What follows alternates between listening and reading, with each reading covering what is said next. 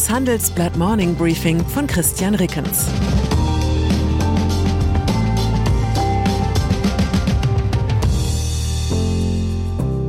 Guten Morgen allerseits. Heute ist Freitag, der 11. November. Und das sind unsere Themen. Klimapolitik.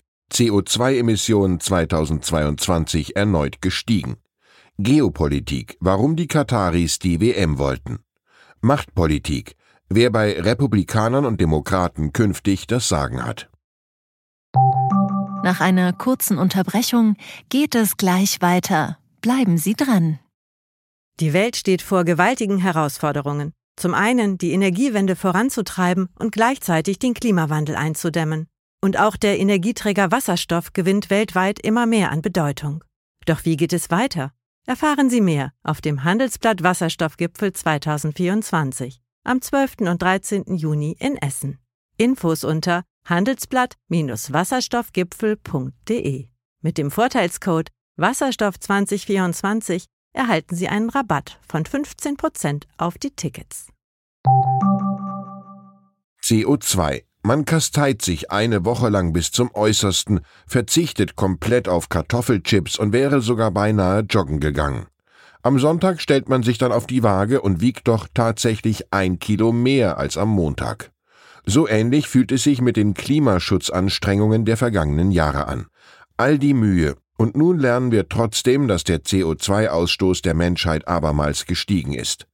Im Jahr 2022 wird er rund ein Prozent höher liegen als 2021. Entwickeln sich die Emissionen weiter wie bisher, wird das verbliebene Kohlenstoffbudget zur Einhaltung der 1,5 Grad Grenze in neun Jahren aufgebraucht sein.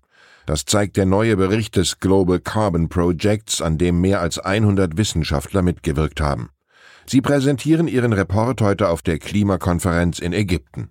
Julia Pongratz, Geographieprofessorin an der Ludwig-Maximilians-Universität München, hat an dem Bericht mitgearbeitet. Sie sagt wörtlich, wir sehen einige positive Entwicklungen, aber bei weitem nicht die tiefgreifenden Maßnahmen, die jetzt eingeleitet werden müssten, um die globale Erwärmung auf deutlich unter zwei Grad zu halten. Das klingt ein bisschen wie eine Ernährungsberaterin, die einem uneinsichtigen Fettleibigkeit-Patienten ins Gewissen redet. Tatsächlich haben sich die meisten Staaten keineswegs kasteit, sie haben sich vor allem ausgiebig selbst für ihre guten Klimaschutzvorsätze gelobt, die sie demnächst einhalten wollen, und dem Rest der Menschheit währenddessen schnell noch die letzte Tüte Chips weggefressen.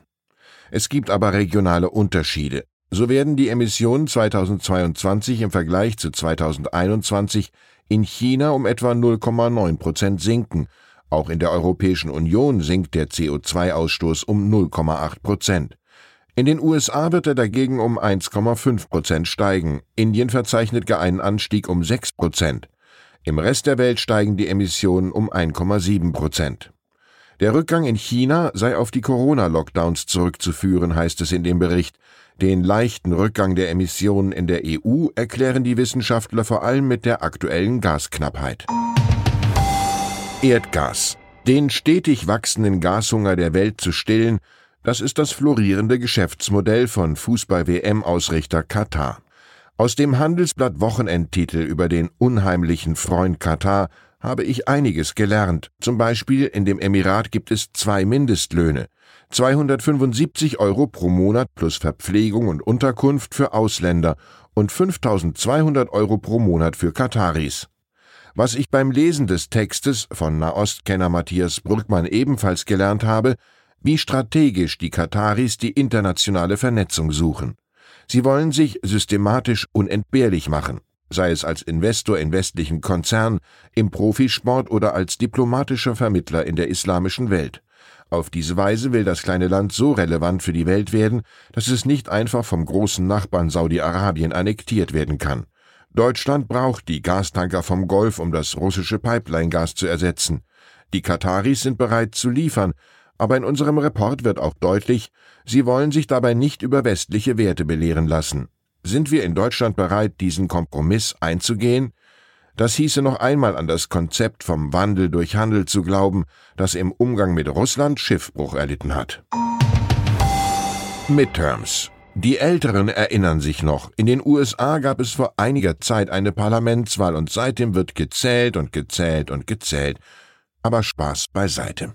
Was man am frühen Freitagmorgen deutscher Zeit sagen kann, ist, dass die Republikaner schon sehr großes Pech haben müssten, um die Mehrheit im Repräsentantenhaus noch zu verfehlen. Ihnen fehlen nur noch sieben Sitze bis zur Mehrheit von 218 Mandaten. 27 Wahlkreise sind noch nicht ausgezählt. Im Senat hingegen ist noch alles offen, hier steht es 48 zu 49.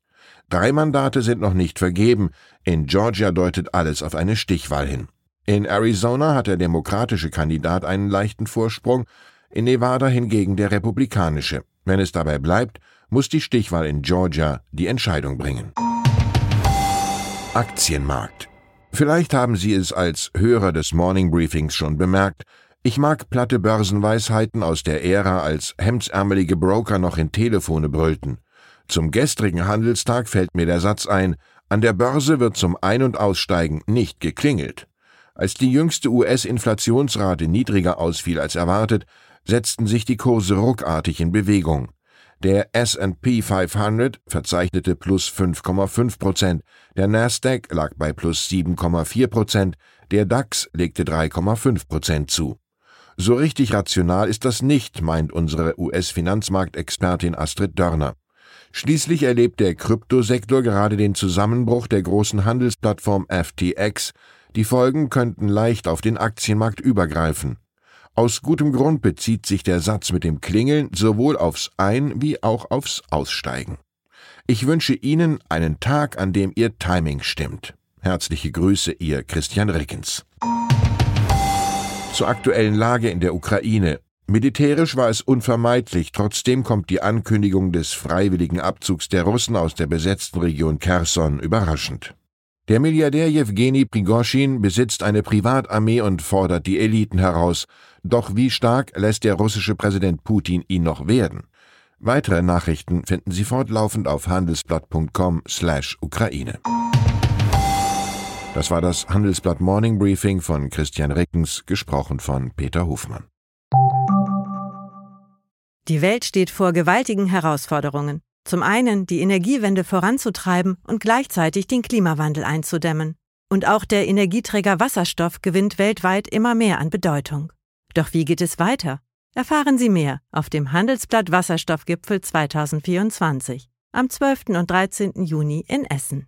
Infos unter handelsblatt-wasserstoffgipfel.de. Mit dem Vorteilscode Wasserstoff 2024 erhalten Sie einen Rabatt von 15% auf die Tickets.